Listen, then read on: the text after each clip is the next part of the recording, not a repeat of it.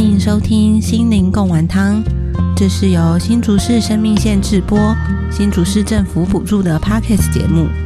我是主持人蓉蓉，我们会在节目中邀请来宾讨论不同的议题，希望透过对话带给你生活一些自我理解与疗愈。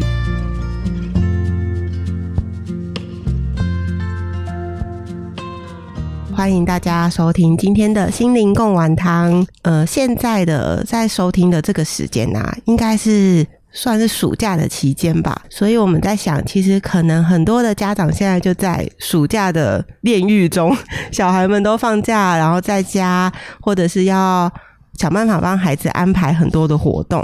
那特别是在这个时期，其实呃，为了让孩子可以放松的就在暑假的生活嘛，所以可能就会开放让小朋友可以看电视啊、用 iPad 啊、打电动啊等等。但我们也知道，其实蛮多的家长会有点在意这件事情，会担心呃，我们应该要给孩子怎么样的使用网络，或怎么样不会让孩子变成可能过度使用，甚至所谓的网络成瘾。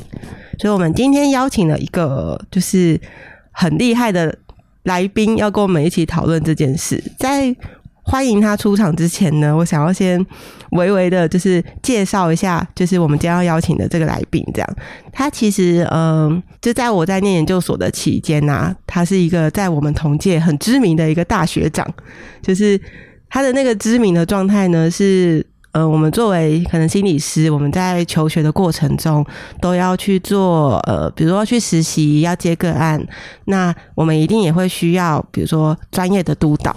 然后在那个时候，大家就会口耳相传说：“哎，你的督导是那个某某学长吗？那他很厉害耶，他很棒哦，你会在他身上学到很多。”他在那时候对在我心里面就留下了一个印记，就是传说中很厉害的学长这样。然后再来，学长开始有在网络上写文章吧，然后我就默默的，就是 follow 他的粉丝页，然后一路看着学长出了很多本书，然后从呃原本的学校离职，然后变成一个就是专业的讲师啊，然后跟作家，然后他就是也一直都在耕耘有关于亲子互动，然后跟就是青少年的心理的这一块。对，所以今天也很荣幸可以邀请到我们的来宾是陈志恒老师，欢迎老师这样。Hello，龙龙好啊、各位听众朋友，大家好，我是志恒。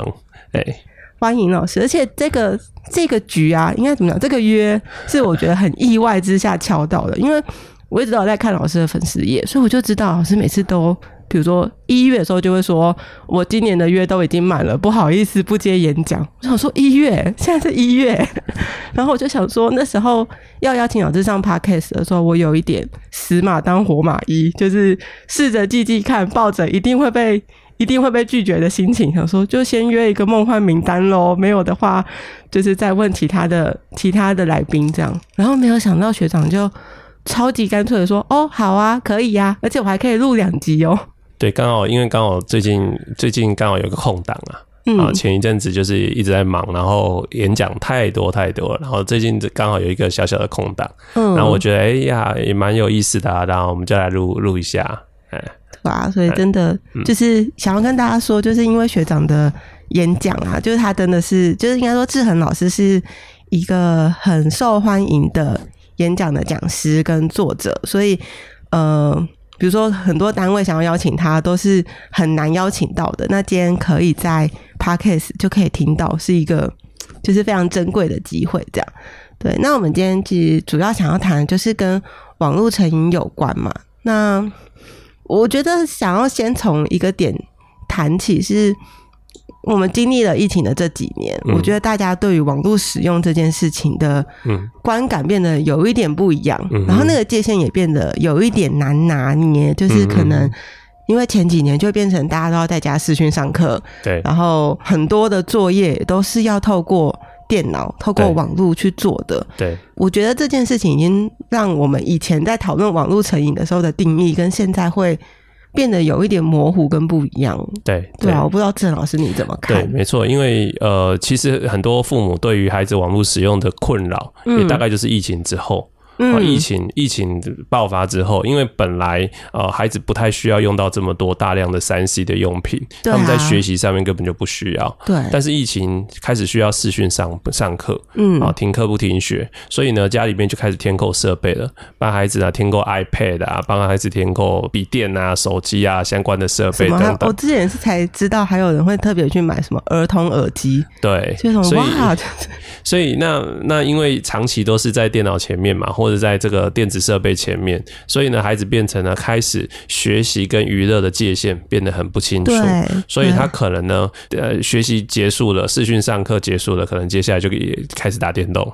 所以很多的家长就是说，我我们本来没有给他用三 C，可是因为他是这个上课需要，所以我们就给他用了，用完了之后回不来。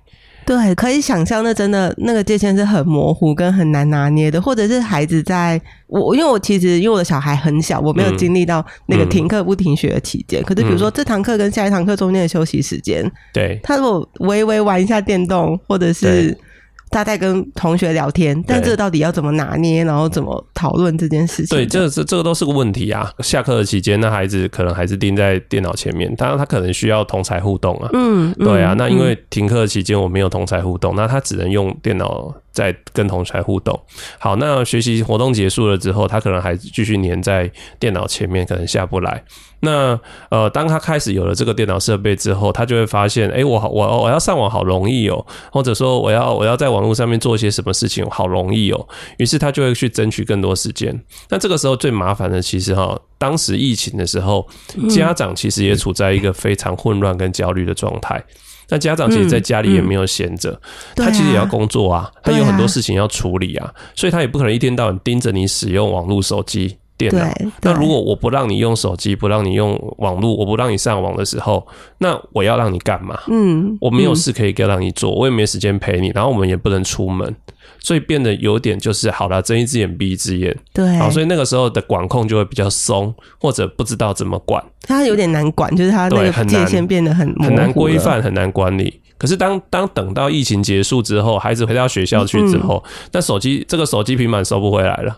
他变得不知道，这个时候开始失控了嘛，还在慢慢失控了。而那个时候疏于管理，那个时候孩子大人可能也没有想那么多，嗯，所以孩子就开始出现超时使用的问题，嗯，啊，或者他之前疫情以来的这个习惯，然后呢，疫情结束了，他没有没有改回来。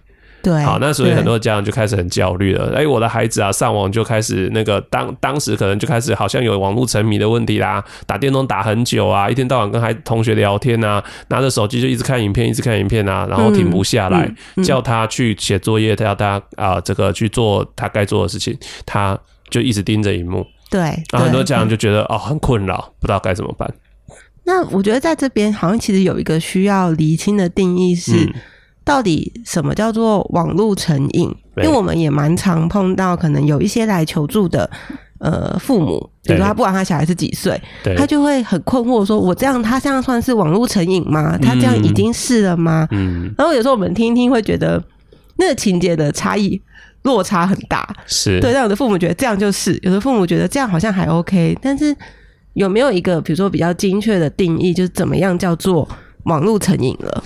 好，呃，基本上网络成瘾哈，它呃，严格来讲，它其实是需要经过专家评估的啦。嗯，哦，所以也不是说，哎，孩子花很多时间在网络上就叫网络成瘾，其实并不是这样子。但是，呃，如果一定要判断说孩子是不是网络成瘾的话，大概哈，我们从两个面向去看，一个就是呢，孩子是不是在使用网络或上网这件事情上无法控制。无法控制。对，所以无法控制是什么？就是呢，呃，我知道这不对，但是我停不下来。然后我就是一直想要去用，好，我这指的是孩子自己本人也知道，我这样子是他不一定知道，他不一定知道。嗯，有的孩子其实知道，有的孩子知道说，我不能再上网下去了，我花太多时间上网，但是我就是一直很渴望上网，嗯，我不能没有上网，嗯嗯，啊，然后呢，我在我我我知道这样做不对，然后我也知道功课也毁了，然后爸爸妈妈会骂，但是我还是停不下来。但有的孩子不知道，有的孩子没有那么那么有意识。我们说没有病视感啊，就是他觉得说，哎，还好，他还觉得还好。可是以大人来看，他已经到了无法控制了。嗯，所以那无法控制，如果再细分的话，其实就是呃，我们在成瘾上面讲的就是强迫性、戒断性、耐受性。强迫性、戒断性、耐受性。对，好，那我们不要讲那么深呐，哈，基本上就是呢，你想象，就是例如说，有很多人就是早上起床一定要来一杯咖啡，对不对？嗯，好，然后呢，呃，你不喝咖啡，你就觉得，哎，今天好像什么事情没做，然后呢，都没有精神，对，整天没精神，然后呢，会思念，好，然后没办法喝咖啡，就是想办法要去找到一杯咖啡喝。那我们就说，这个这个事情叫做有点到了无法控制。OK，好，可是大部分人还是可以控制啦。啊，那如果到了已经到了无法控制，我非得要，嗯，不要不行，而且呢，我不做这件事我会很痛苦，我不上网我会身心难耐。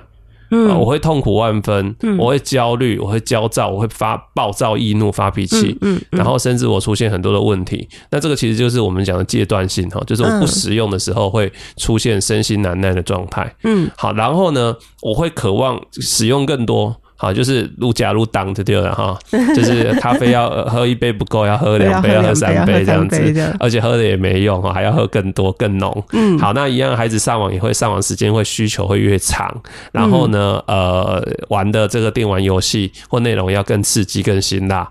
好，这个就是我们讲说的耐受性。嗯，好，那这些都是要无法控制，可是无法控制哦，无法控制，那你无法控制常显现在什么？就是呢，孩子会超时使用。OK，就是规范的时间以外，他还一直用，甚至他会半夜起来偷偷用。嗯，他会在任何时间想办法能够用他就用。嗯，但是只有无法控制，还不能说它叫成瘾。嗯，还要有一个另一个指标叫做功能降低。功能降低。对，那我们一般在评估人的心理困扰或有没有到哦所谓的疾病，或是有没有到所谓到异常，其实都会看这个叫功能降低。嗯，那功能降低的意思就是他的生活的各方面是不是还维持在一定的水准？好，那如果说，例如说他因为过度上网导致荒废学业。导致人际关系疏离，导致跟家人关系变得破裂，导致身体健康亮起红灯，导致他该做的事情都没有办法完好好完成，然后已经维持一段时间了，那我们就会说他功能降低。那如果他无法控制又功能降低，在上网这件事情没有办法控制，而且导致功能降低，那我们就会说这个孩子有可能是网络成瘾。嗯，有这个风险是有可能，还不算是真正的。对，但你是不是真的网络成瘾，是需要经过很很缜密或是很呃专业的评估。但是我们可以用这样去判断，就是说，他他如果到这个程度的话，他有这个风险存在。那如果你觉得孩子有这个风险存在，那你当然需要赶快带他，邀请他去接受专业的协助。好，或者需要呃，请学校嘛，学校一起来帮忙啊，或者说啊，带孩子呃就医啊，或者寻找啊相关的专业一起来帮忙。OK，那其实其实说真的哈，你听一听这样子哈，大部分孩子还没有到这么严重的程度。对，其实蛮多没有到这个程度。但我想要在这边多问一下，就是那嗯，老师你知道，比如说如果我真的怀疑我的小孩，我刚刚听一听觉得。啊，好像真的都有中，那我要去哪里做专业的评估啊？我应该要找谁？找医生吗？还是找老师？还是找心理师？我觉得第一个你要需要去找人，就是你的学校的老师。哦，学校的老师。对，学校为什么哈？因为很多的家长其实会跳过学校，他会觉得说我的孩子啊，网络成瘾，学校老师也帮不上忙。好，或者说我要找学校帮忙，好像呢，呃，会被标签。可是事实上，学校就有一些既有的资源，例如说学校的辅导室。哦，对对对。对，那我以前就是学校的辅导老师啊，我就很清楚知道说，孩子的很多的呃这些网络成瘾相关的问题，其实跟他生活很多的其他的，尤其是他在学习上面的很多的困境，其实是绑在一起的。好，那包括他因为网络成瘾而造成人际关系的疏离、孤立，他在班上没朋友，这些其实是需要学校系统动起来帮助他。嗯。而孩子他一天的时间里面有大部分其实在学校，所以学校老师对他的观察、对他的了解其实是更多的。嗯，OK，好，所以学校辅导室会是一个很好的求助对象。OK，然后呢，呃，如果你觉得还需要呃有其他专业的协助的话，那你也可以去找呃医院的呃身心科、儿童心智科。那因为是儿童青少年，所以我们会建议去儿童心智科。那儿童心智科最好就是他，当然就是要有可可可以的话，你看看那个医生是不是有网络成瘾的这方面的专长。那他这个部分，大家其实如果去那个医院的网站，对，会看得到那个医生的介绍，可以或者你你你去卫福部的网站里面，有卫福部有一个网网络成瘾专区，它里面就有列出各县市啊，各县市他们的呃网络成瘾的特别门诊或医疗机构，嗯，有哪一些？嗯，好，那坊间的好心理咨商所。心理治疗所其实也都可以求助，那当然就是这个就需要自费。好，那呃，里面有一些心理师也有这方面的专长，也可以带着孩子哈去谈，好邀请孩子去谈，或者跟家长一起谈，因为这一定都是呃跟家庭其实也有一些关系的。嗯，好，可是我我常常会说不要跳过学校，为什么？因为你要邀孩子哈，一个网络成瘾的孩子哈，他如果已经到这么严重了，你要邀他说啊，我们去看医生吧，哦，走，我们去找心理师谈一谈吧。他会说我又没有病。干嘛干嘛？对对？他会说你才需你才需要智商，你才需要 你才需要 看病。哇，这个对话我好常听到。对啊，所以你要不动的啦，你要不动的啦。可是孩子他不会跟你去看医生，他不会跟你去找心理师，但是他会去上学。对，那去上学就有机会了。为什么？因为学校里面可能有他信任的老师。学校可能里面可能有跟他关系比较好的老师，学校至少辅导室可以直接把他找过去，跟他有一些接触。OK，学校可以为他。专门来一起来讨论，跟家长一起讨论合作，可以怎么来协助这个孩子。所以学校会是我觉得第一个你需要去合作的对象，不要跳过他。对，然后透过学校来转借其他的资源，例如说呃，县市哦，我们各县市都有学生治疗中心，对，学生治疗中心里面也有心理师社公司专业的人员，对对。然后也有一些呃，可能跟学校呃长期合作的一些医疗机构，嗯，哦，心理咨商机构，有学校来当做一。一个出发，一个一个一个呃起点，然后呢，再来引进其他资资源，一起来合作。说真的，没有谁比较专业的问题，其实是大家站在不同的角度，用不同的方式，对，一起来协助孩子，然后能够脱颖而出。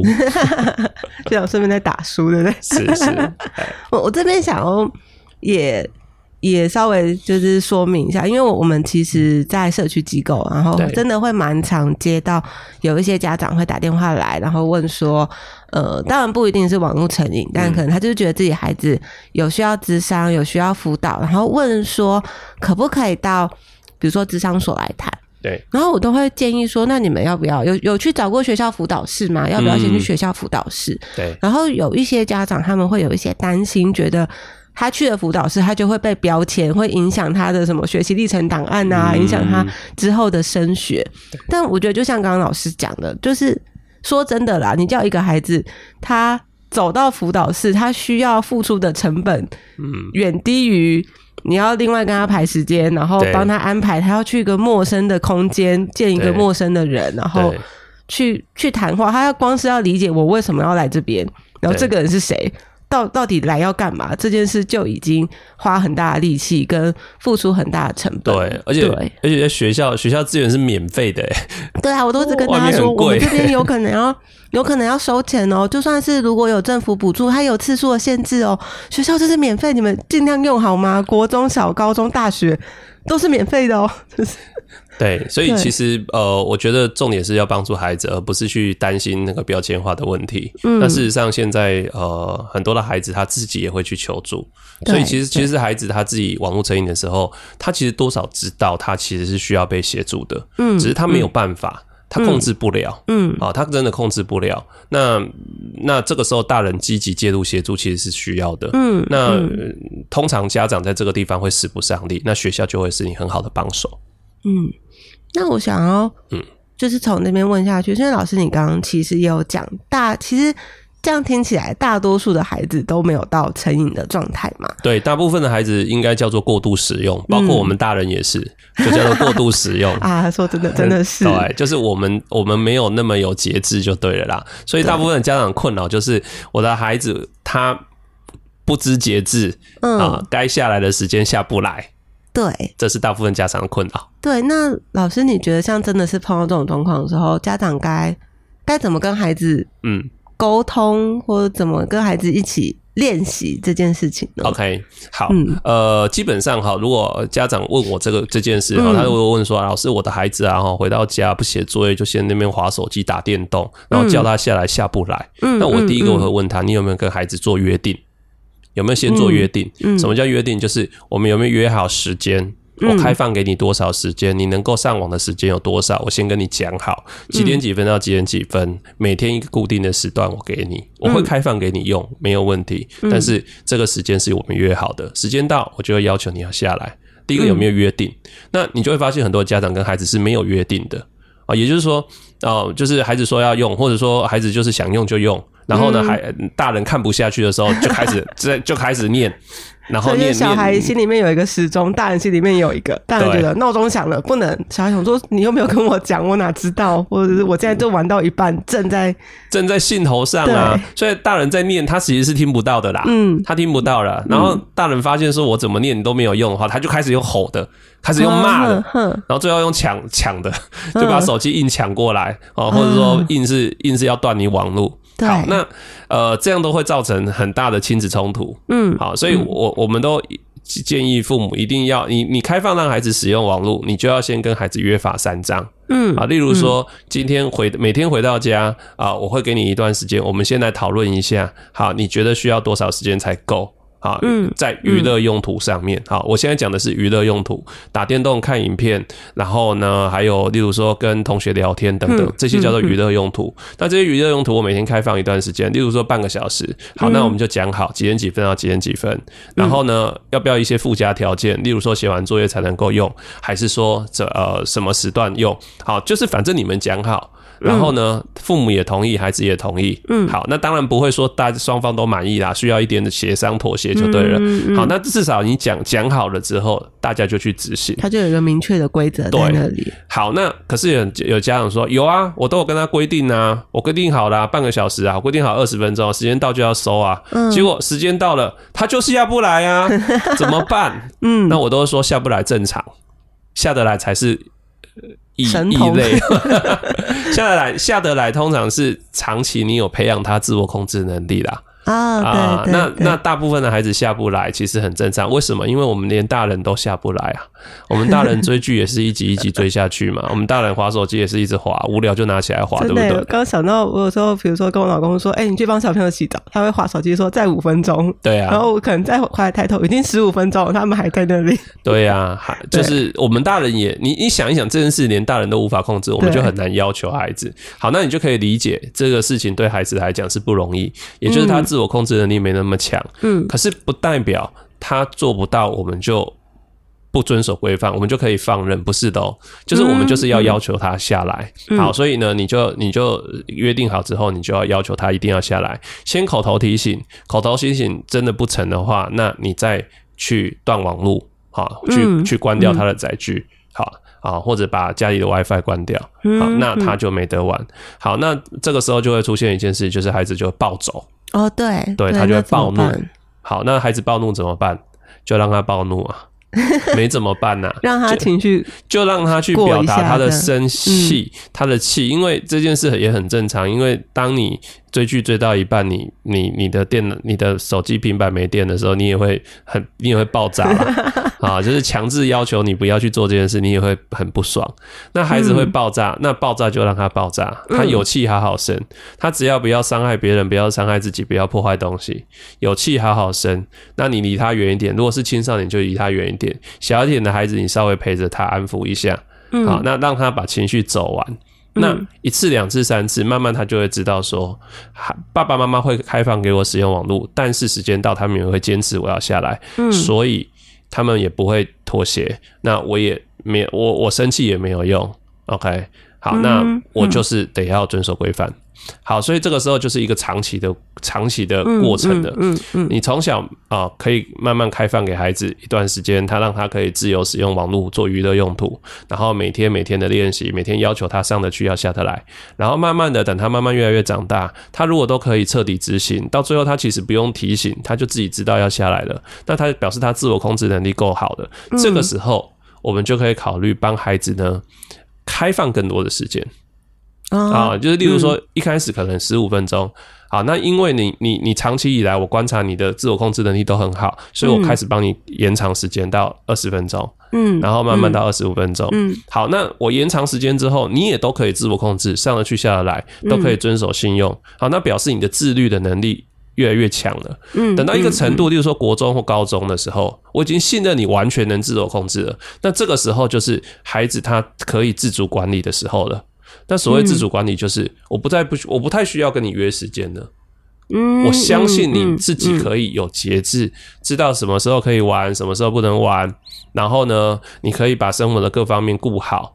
然后呢，呃，我不再需要每天跟你去约这么多时间，一直盯你，不太需要。甚至我可以开始考虑让你自己拥有自己的手机，嗯，自己拥有自己的行动载具。嗯，好，那因为为什么？因为你的自我管理能力、自我控制能力已经足够的。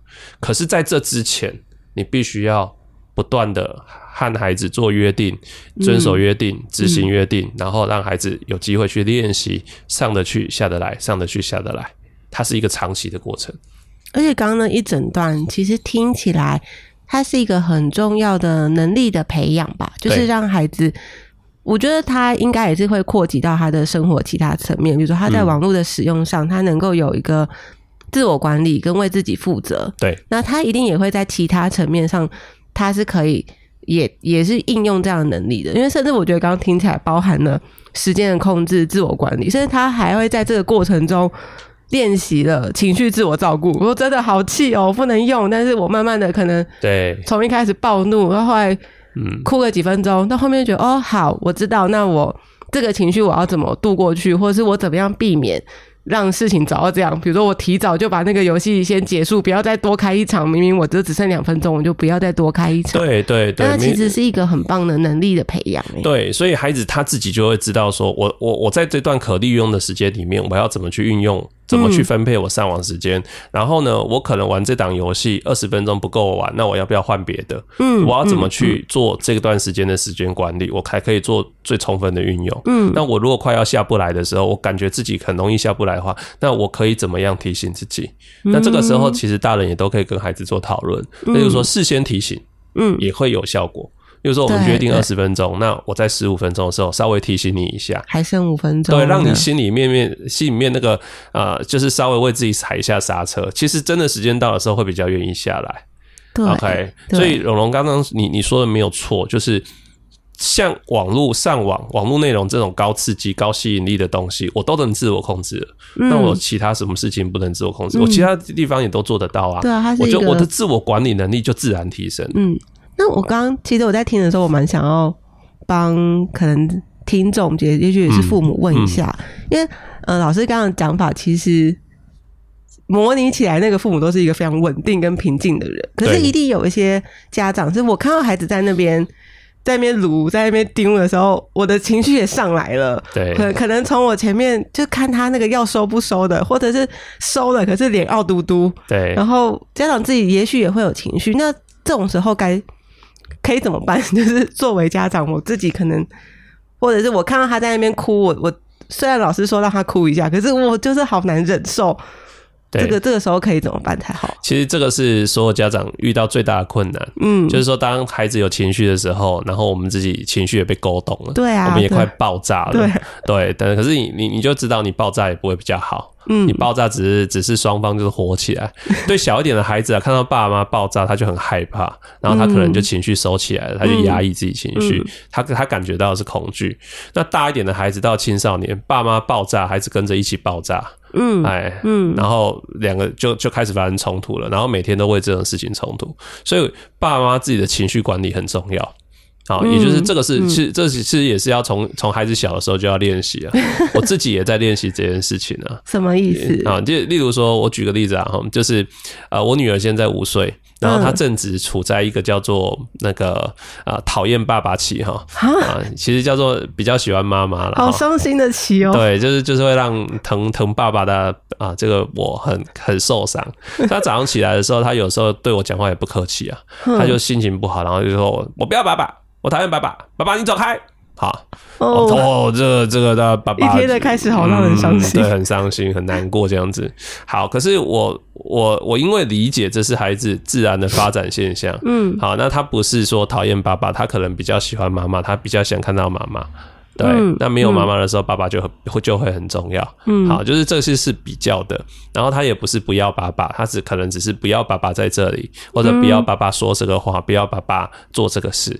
好，就孩子的表达没有那么清楚。好，那我第一个我理解这是一个自然发展状况。第二个，当我很生气，当我可能被暴怒的时候，那我就要有意识的去控制自己，告诉自己说，那我这个时候，我我我爆了会怎么办呢？我如果今天爆炸了。那这个场面会这个场面就失控了，对不对？我今天如果怒骂他，跟他讲说你讲这种话是什么态度？爸爸那么疼你啊，那他他可能就哭了，他可能就很委屈啊，他可能就看到他更流泪，那可能就更讨厌你嘛。可能你也不用被比较喜欢。好，所以这时候我就开始慢慢在练习一件事。当我听到这个话，我感觉到自己很受伤的时候，我会将注意力放到回到我自己的身上。我会深呼吸一下，然后感觉自己的感觉，这叫觉察哈。我觉察我现在自己身感觉到很受伤，我觉得我觉察到被冒犯，我觉察到有很多的愤怒跟委屈。好，那我现在要做的是去处理我的感觉，处理我的感觉。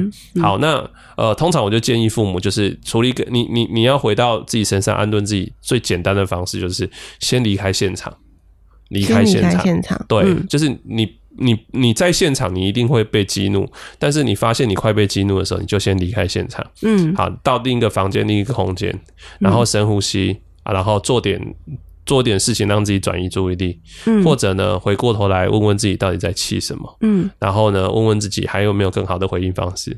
反正先让自己安顿下来、平静下来之后，再来想一想。我呢，等一下再去跟他互动的时候，我可以说些什么？我可以做些什么？通常你情绪一稳定的时候，理智线接回来，你你会比较有方法。可是你理智线断掉的时候，你讲出来的话大概都是伤害，具有伤害性的话。嗯嗯。啊，所以这件事蛮重要的，尤其是呃，很多青少年的家长每天都会为上网的问题跟孩子起冲突。那个起冲突是一方面，孩子就会摆臭脸。好，然后呢，翻白眼，不然就是讲一些让你气你的，让你这些青少年很擅长讲一些对，就是让激怒你的话。对，那父母就被激怒啦，被激怒就会开始跟他对杠啊。嗯，啊，可是这个都是在互相伤害。对，好，可是今天如果父母可以有意识的在这个地方暂停，好，你今天伤害我的话说出来了，但是呢，我我不需要去接。嗯，好，我可以稳定的，然后我先离开现场，然后我再等到自己比较稳定之后，再回过头来，再跟你谈谈刚刚的事情。那比较理性的对话，那其实你的稳定也会让孩子比较稳定。嗯嗯，OK，这个其实是亲子关系，对，这是很重要的，那也比较能够沟通了。嗯嗯，我觉得刚刚志恒老师讲的那一段啊，就是我有点想要补充一点点是。嗯，我觉得刚刚那个讲法会把理智线有一种很具象化，然后它其实很像是一个我们人体一个比较容易松脱的机制。然后我觉得有一些人会，呃，可能会对这件事自责，比如说我那时候理智线断掉，我怎么可以失控？我怎么可以生气？我怎么可以在这个时候有这些情绪？可是如果用刚刚举例的话，它就是一个比较容易松脱的机制嘛，容许自己。这东西断掉，所以我要稍微抽离一下，把它接回去。对，然后把理智线接回来之后，再再来运作，再来处理这件事情该怎么做。嗯，其实是一个蛮好的做法的，而且很重要，就是先把注意力放在自己身上。对，此刻就是其实那也不会花很久的时间，不会要花个什么三四个小时，也许其实搞不好十五秒或五分钟、十分钟。你就接回来了，但是在这个同时，孩子可能也从他的情绪稍微平复一点。对，那在这个状态下，再再再做后续的沟通，比你们两个在那边对峙个半小时，然后所有难听话都骂出来，其实是一个比较有效率的方式。所以我我都跟父母在讲哈，就是说，你当你当你发现你的孩子啊下不来的时候啊，嗯，你大概第一次口头提醒，嗯，第二次口头提醒再大声一点，到第三次你发现。你呢？讲话的语调提高八度，然后对孩子讲话已经不是小明，是陈小明，啊，就是连名带姓，你就知道你这个时候火了。你开始知道你火的时候，这个时候你就不要再继续讲下去了，你直接用行动让他知道说，我要我要你下来了，这个时候你就很优雅的去把你家的数据区关掉，或者网络把它关掉，嗯，然后停下来之后，然后孩子一抱，你就离开现场，嗯，好，嗯，当然这确先要确定它是安全的，啊，有时候它爆炸会不安全，不安全指的是什么？比如说它可能会伤害自己啊。哦，他可能很很气很气很气，自己跑去撞墙啊！啊，有的孩子情绪控管不好的时候，可能会呃去捶东西啊，或者会破坏东西啊，或者或者去打弟弟妹妹啊。好，那你要先确定是安全状况之下，然后呢跟他稍微保持距离。好，那你保持距离就是避免你也失控，然后让他用自己的方式可以平稳下来。然后呢，你也稳定了，他也稳定了，再回过头来跟他去谈谈一谈刚刚的事情。好，那我觉得反正不管怎么样啊，孩子稳定下来之后，你你回去跟他谈的第一件事情就是告诉他说：“哎，孩子，我有观察到你刚才很生气，可是现在你慢慢气消了，好像比较平静了。”好，嗯，谢谢你啊，愿意啊让自己慢慢稳定下来。嗯嗯，那这不容易，好，这不容易。好，好，那基本上就是大概就是这样。那你就是让孩子知道，说我不会妥协，但是你在生气的时候，我也允许你可以生气，只要你用正当的方式发泄表达情绪，我也是允许的，这样就好。嗯嗯，这个好重要，因为我我自己也觉得，蛮多时候碰过蛮多家长，他会想象中就是那个约定约好之后，孩子就会笑眯眯的。就是五分钟、十五分钟到，然后手机关掉，很开心的说：“好，那我们去睡觉，或者好，我要去写功课。”可是实际上这件事情是很难发生的。但大家会在那个是想象跟现实的落差中，就会陷入一个情绪，就是即使孩子可能都照着你的指令做了，他就只是臭脸。但有的家长就会连臭脸都会很难接受，然后心里面当然我觉得有的时候真的是被勾到自己的情绪，对，就觉得你怎么可以这样对我臭脸？你怎么可以？嗯，有一些比较长一辈的家长会讲出来的话，就是我是爸妈，哎，对，你怎么可以？你是什么态度？对 啊，这对爸妈讲话是这种态度的吗？对，我是对你好，哎，能这样讲 啊？那这像这样的话，就是很互相伤害。对对对，那这是蛮常出现。对，所以我我我常常就觉得说，其实像网络开放让孩子使用这件事情啊，就是你要从小开始。从小开始给他一点点，你想一想哦，今天孩子呢，他呢，他突然间你让他用，你可以让他用上网一个小时，然后后来你发现说这样不对劲，他好像越来越沉迷。好，我要把它收回来，变成半个小时，这样比较容易。还是呢，你本来给他十分钟，然后发现说呢，诶，好像呢可以再给他多一点，让他半个小时。你觉得哪一个比较容易？对孩子来讲比较容易自我控制？嗯，应该是应该是渐进式的开放嘛，对不对？孩子会觉得说，哇，我得到更多了，所以我愿意去遵守。可是他本来拥有这么多，你给他剥夺了，他会觉得很生气。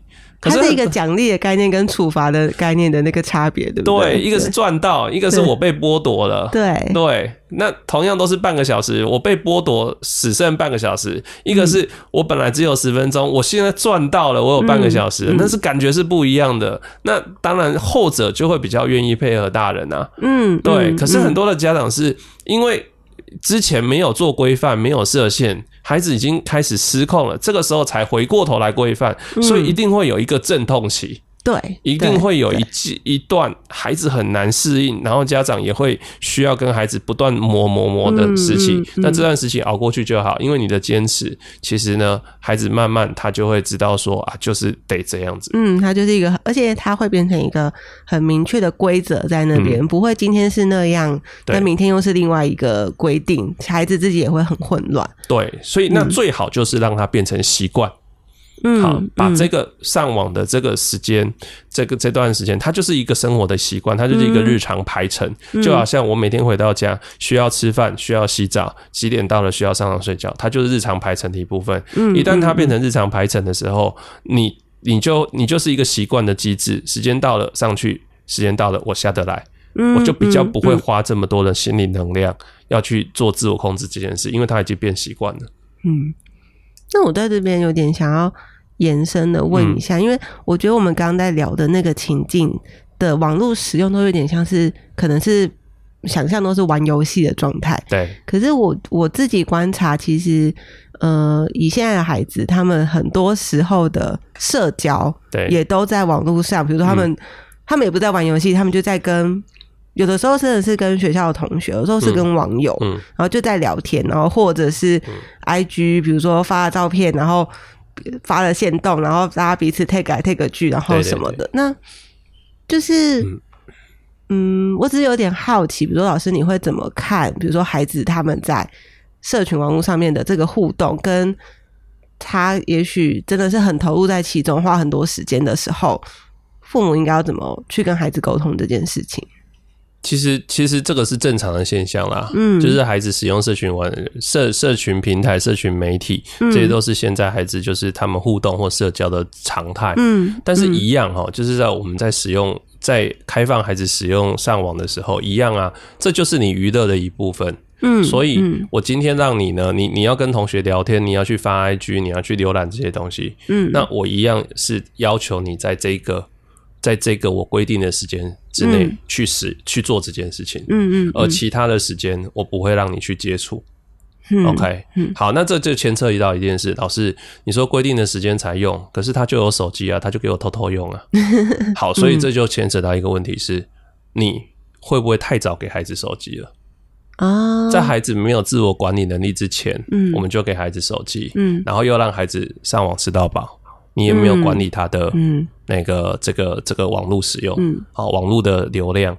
那当然，孩子走到哪里都在看手机，嗯嗯，所以这就牵扯到，就是很多家长会问说：“老师，那我可不可以？我什么时候要给孩子手机？然后呢，我不给孩子手机啊，孩子会不方便。”对，好，那他他他就跟我讲说，他要跟同学聊天啊，要要干嘛干嘛都不行。嗯，我说这件事其实很简单，就是你不一定要给孩子手机，孩子才能够上网。嗯，开放上网跟拥有手机是两回事。嗯嗯嗯，就是呢，我暂时不会给你一支自己保管使用的手机，但是不代表我不让你上网，我一样在一个规范的时间你可以上网，嗯，但是拿什么上网？爸爸妈妈的手机我借你嘛，嗯，或者是家里面的公用的电脑，嗯，家里面的载具，嗯，那通常我都会建议儿童青少年哈，先从电脑开始，大台电脑桌垫开始。哦，真的，先从桌垫。为什么桌垫开始？因为你你你会发现，现在很多家里面有没有桌垫呢？没有桌垫，至少笔电呢？为什么要用这种传统的电脑？为什么？因为它荧幕大，荧幕大对孩子的视力就是一个保保护。对，再来，因为它大，所以不容易移动，所以它可以放在家里公用的地方，所以你也很好监管。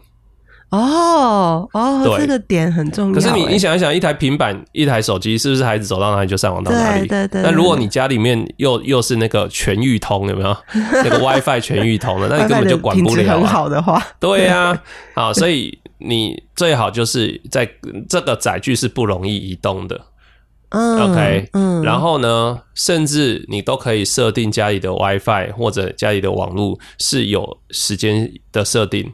什么时候开启，什么时候会断掉？嗯，然后需要管理者账号密码才能够去更改那些设定。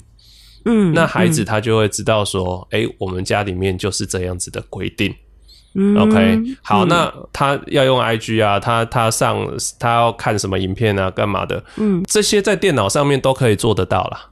不用一定要手机啦，对，他要他要赖跟同学聊天，你就帮他下载赖的软体嘛，嗯，对不对？I G 什么脸书全部都可以在网络上，都可以在电脑上面去去替代。他要打电动，你就把它下载桌机版，全部都可以在电脑里面执行，不需要看着小荧幕。看小屏幕，一方面是伤眼睛，另一方面不好控管。对，嗯，对，因为我觉得刚刚我就很具体的想到，比如说。我看我朋友的小孩，就是比如说他可能会拿他有自己的手机，或者是拿大人的手机，你就会有种哦，我这边说好，你现在停喽，他不知道为什么在客厅自己又摸出了一台，又开始玩。我说哎，就是，可是因为手机就很容易带来带去，或者是爸妈自己把手机可能挪动到哪里，他就也知道哦，手机在这边，我就可以拿来用。可是如果真的比如说在电脑、在桌机，或者是好，我们家里面就是比如说你有 PS 五、有 Switch，你在电视玩，他。电视不会被搬走吗？就是它就在那里，你就而且它就是公用的地方啊。对对，它就很好管理了。嗯，哇，这是一个很棒的提醒哎。对对对，可是我觉得回到回到一个问题就是啊，哈，就是那孩子就是说，孩子又到他放，他就是现在暑假了，然后他就吵着要你跟他规范的时间就太少啊，他就一直要你开放，一直开放。哦，对啊，我现在就放假，我又不用上学。对啊，为什么不能打电动？不能打久一点？对，那问题来喽。对，没错，你希望孩子不要上网那么久。那问题是，孩子不上网，那你要他做什么？对。这个是我们要思考的问题。今天就是因为对，今天就是因为孩子不知道要干嘛嘛，嗯，所以他觉得上网很好玩，很好打发时间的，对不对？所以那我们是不是应该要帮孩子去做一些其他的生活安排？而这些生活安排是比网络上面的内容还要更精彩啊！当然不会没有办法跟网络相比啦，但是至少孩子不会一天下晚都想着网络。我会一天到晚都想着上网。对对对，我这边忽然想到我一个朋友的例子，就是呃，可能我呃，他是我蛮好的朋友，然后我就看到他的孩子，其实呃也。也蛮熟练于使用手机啊，使用网络啊，玩那些小游戏。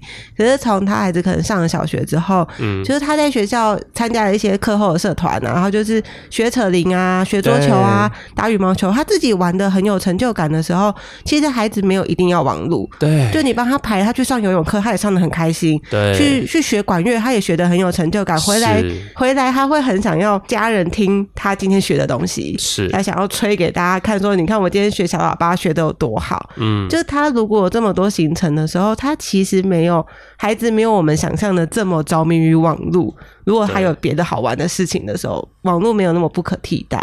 对，没有错，就是所以我们发现呢，呃，有特殊的兴趣跟专长的孩子，或者人际关系本来就很好的孩子，或者家庭关系互动很紧密的孩子，基本上他网络成瘾的风险都是非常低的。嗯，OK，那网络成瘾的高风险，通常就是呢，呃，第一个他没有好的，他没有一些特定的呃，这这个这个其他的嗜好或专长，再来还有他呃生活里面人际关系疏离孤立，嗯，然后被排挤，还有呢，他生活里面缺乏成就感，他一直觉得很无聊、很无趣，嗯，生活很索然乏味，那么他投入网络世界之后，他就会不太想出来。因为网络世界更更迷人、更好玩，然后来到了生活中，他又觉得很痛苦，嗯，然后生活没有重心，很无趣，空虚寂寞，觉得冷，真的。那所以他就会大量需要网络，因为网络可以填白填补那个空白。嗯，对，所以我觉得今天这样整个聊起来，其实，嗯，我觉得网络大家有的时候会对网络有一种想象，就是它是一个。很容易成瘾的，或者是孩子在上面可能都只是在玩乐，或他是一个不好的，嗯，怎么讲，沉迷的一个不好的习惯。对。可是其实以我们现在的这个时代啊，就是真的是你到处都有网络啊，到处都可以用得到。像我的小孩才。一岁刚满一岁，嗯，他已经知道滑手机的那个动作是什么。哦，现在的孩子哈，只要看到亮面玻璃的东西，都会去滑。对，他都认为那是平板，那是一幕。对，我觉得这件事情，我那时候看到的时候，也有一种，你已经知道，即使我们没有开过手机给他，可是他就看到大人在滑，他知道那个动作是什么。对对，然后我觉得那其实是他就是一个世代的眼镜，它是一个不可避免的，他们就是。网络的原生世代，他们真的是一出生就是网络就已经很普及了，他就生活在有 WiFi 的空间，然后网络它其实也是一个很好用的功能，它让我们很容易查询到以前可能你要特地去跑图书馆才查到资料，或者是以前孩子问你一个什么为什么天空是蓝色的，我可能就哎我不知道怎么回答，可是现在也许我就可以。找个只就 Google 或找个影片，找个解说的那个网站，我们就可以一起讨论。它其实不是一个坏东西，嗯，但它是一个需要练习怎么控管、怎么使用的一个工具。对对，然后我我觉得。我们今天聊了很多嘛，那其实还有很多细节，就是老师其实有出一本书专门在谈这个，就是那个脱颖而出不迷惘，脱颖而出不迷惘。我觉得，因为我其实也有先看过，我就觉得里面写的非常的实用，而且很好阅读。我我必须说，这本书大概就是我们现在网络教养、数位教养这课题，大概是市面上写的最落地的一本书。就老陈卖书哈，自卖自夸有没有？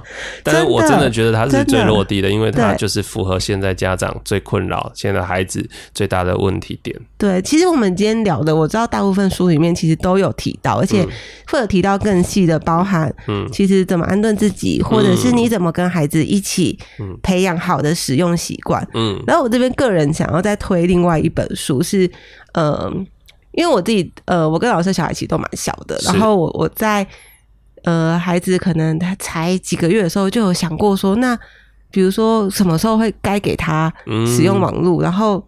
怎样好，怎样不好，然后所以有一本书叫《荧幕儿童》哦，对他其实就是在讲说，呃，他也没有告诉你答案，但他就是做了各种的研究的整理，比如说使用网络可能的不好跟可能的好处。嗯，那我觉得其实这两本书都有一个蛮大的重点是。在孩子使用这些网络的时候，家长的陪伴跟对话是很重要的。对，你在他看影片的时候，在他打电动的时候，嗯，你跟他去讨论，就是，哎，那你今天看影片是什么影片？然后，嗯，或者是你今天打这个游戏是怎么样的游戏？这是一个怎么样的体验？